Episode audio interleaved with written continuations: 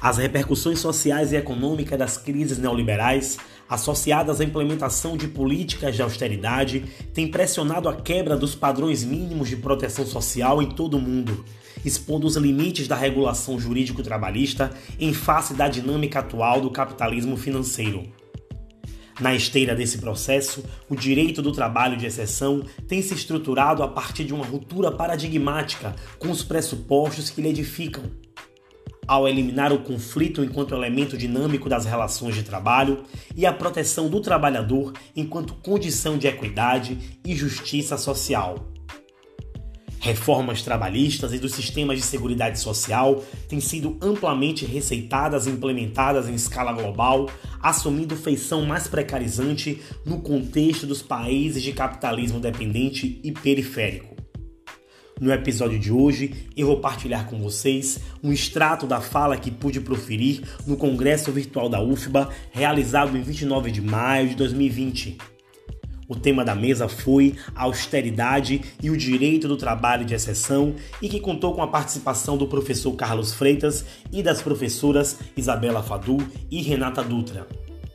Na oportunidade, buscamos ali analisar as dinâmicas de flexibilização da regulação pública do trabalho de ordem institucional, legal e negocial, com destaque para a realidade do trabalho no Brasil e na América Latina, identificando discursos, agentes, processos e instrumentos de operacionalização e legitimação. Eu sou Felipe Estrela e esse é o podcast Cipó Aroeira.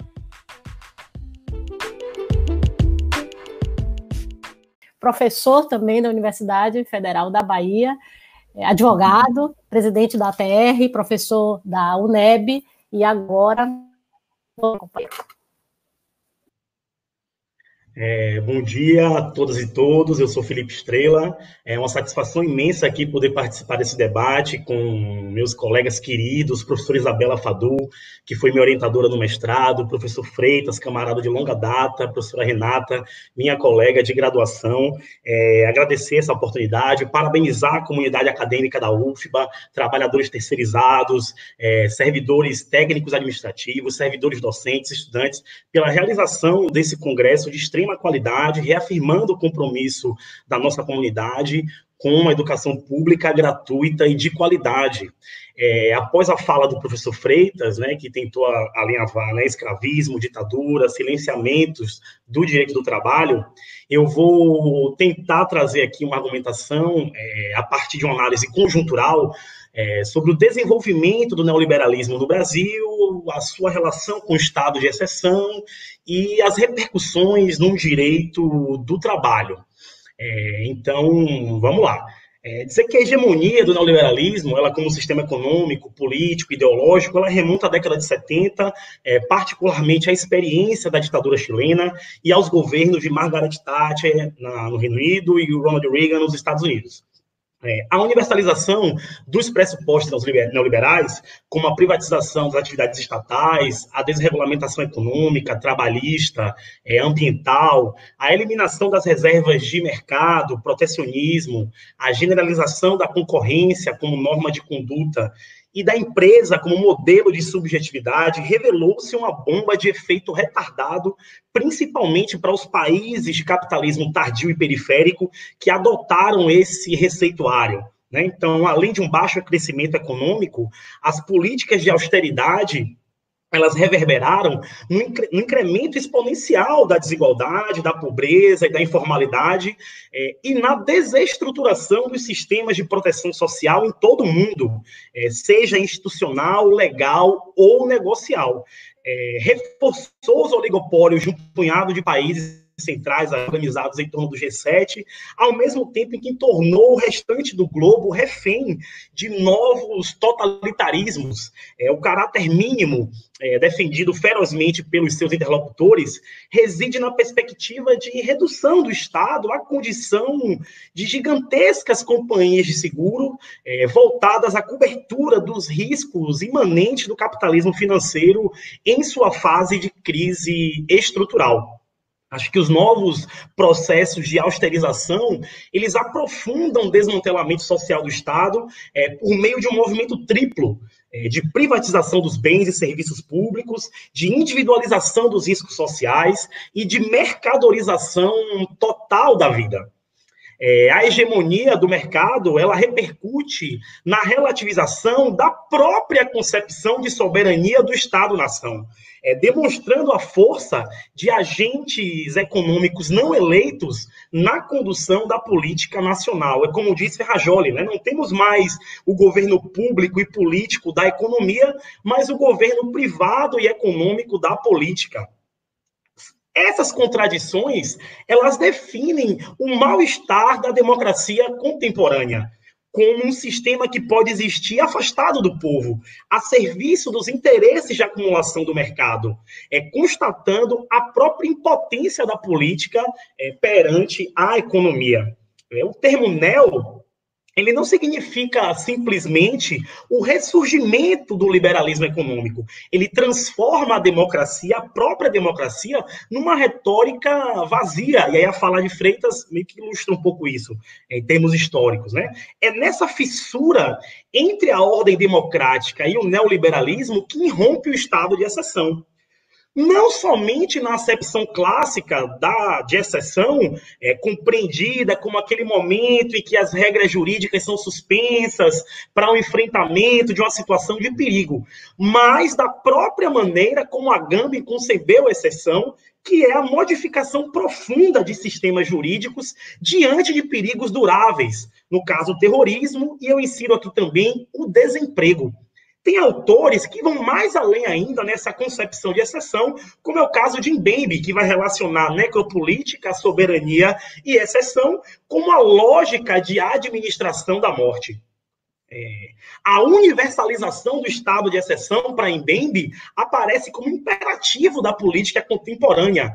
Inclusive, essa universalização ele tem uma categoria interessante, que é o devir negro do mundo. É a transformação, a generalização de tecnologias de dominação, controle e exploração que foram historicamente utilizadas contra as populações negras e periféricas, que hoje se universaliza né, em escala global. Então, diante do agravamento da crise do capitalismo, a exceção torna-se um novo paradigma de governo. Quem decide sobre o estado de exceção é o mercado. Então, segundo a teoria de Carl Schmitt, né, soberano no neoliberalismo é o mercado. O debate sobre exceção, ele tem sido acumulado no campo do direito penal, no campo do direito administrativo, do direito constitucional, e o nosso desafio aqui é tentar construir essa abordagem da exceção a partir de uma lógica trabalhista do direito do trabalho. É, no caso brasileiro, a predominância do capitalismo financeiro e das políticas neoliberais, embora claramente presentes no Brasil desde o governo Collor, elas tiveram impacto relativamente limitado sobre as políticas sociais nos anos 90 e anos 2000 me parece aqui que a adoção da Constituição Federal de 88 foi um contrapeso importante ao avanço predatório do neoliberalismo, limitando a execução plena da sua agenda.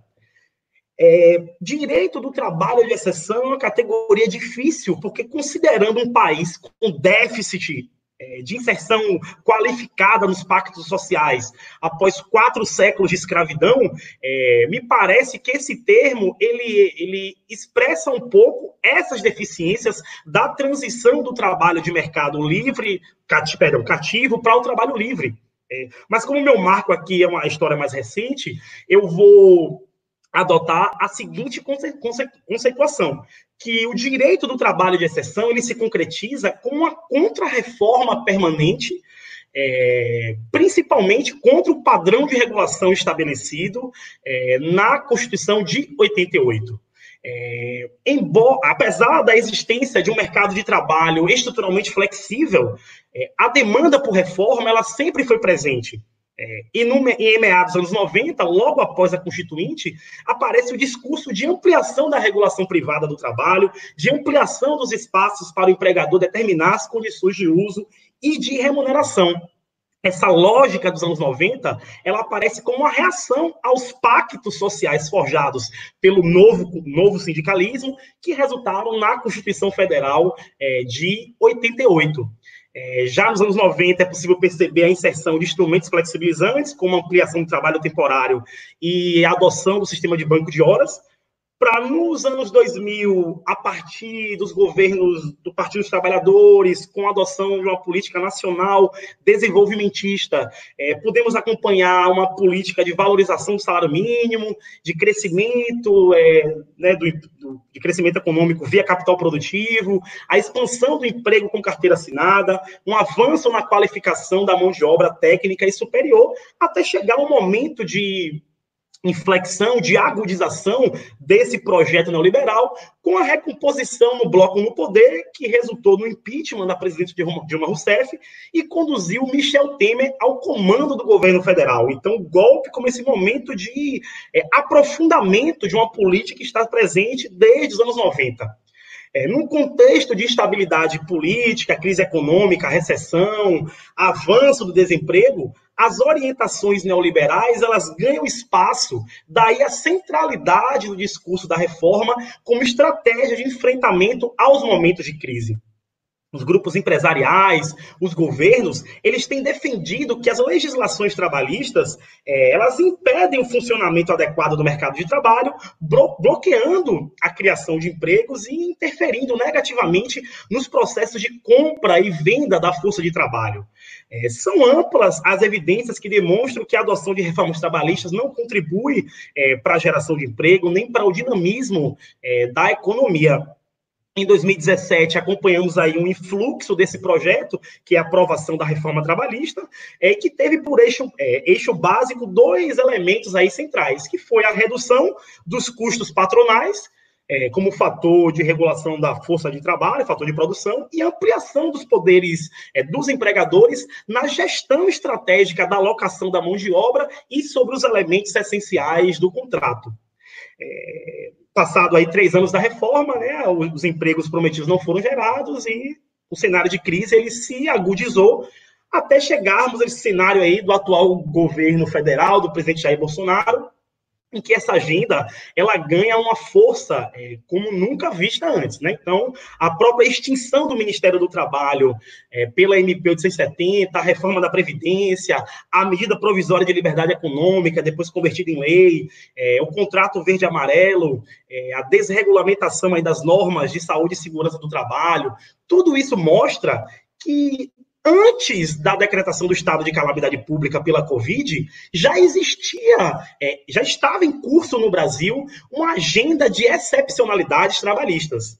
Uma agenda de exceção no campo da regulação pública do trabalho, envolvendo de forma sincrônica é, não necessariamente coordenada, mas sincrônica, é, tanto o poder executivo, legislativo, judiciário, é, as entidades de classe, os meios de comunicação, intelectuais e lobistas.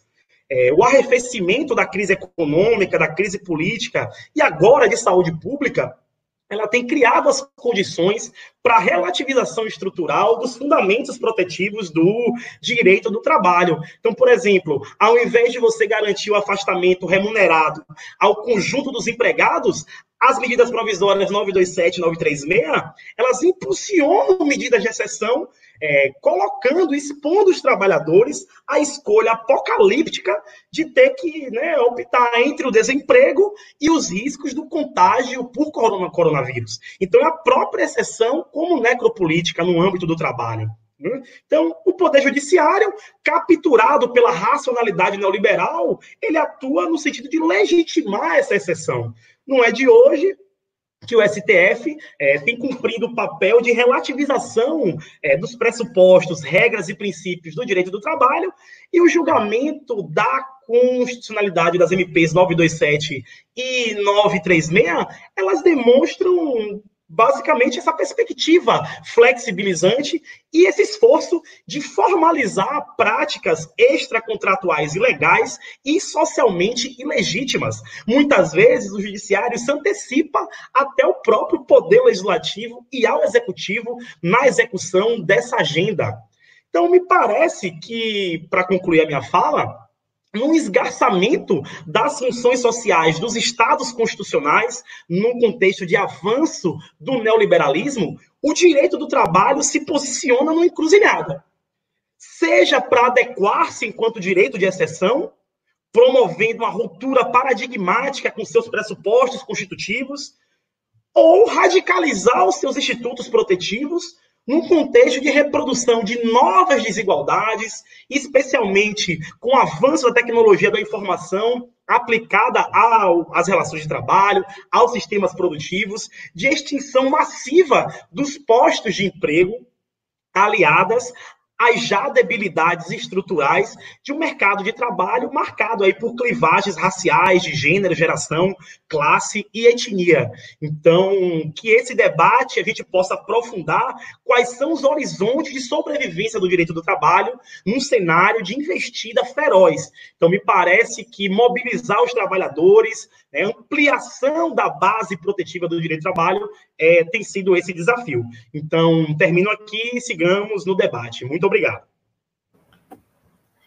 Professor Felipe, a gente aqui agradece não essas provocações. É, tá aí uma agenda né, na nossa frente de discussão, de reflexão, de, do desafio de rever essas categorias, rever esses pilares não, e refundar esse direito do trabalho. Acho que é isso que está colocado, né, que os colegas acabam de é, descortinar para a gente.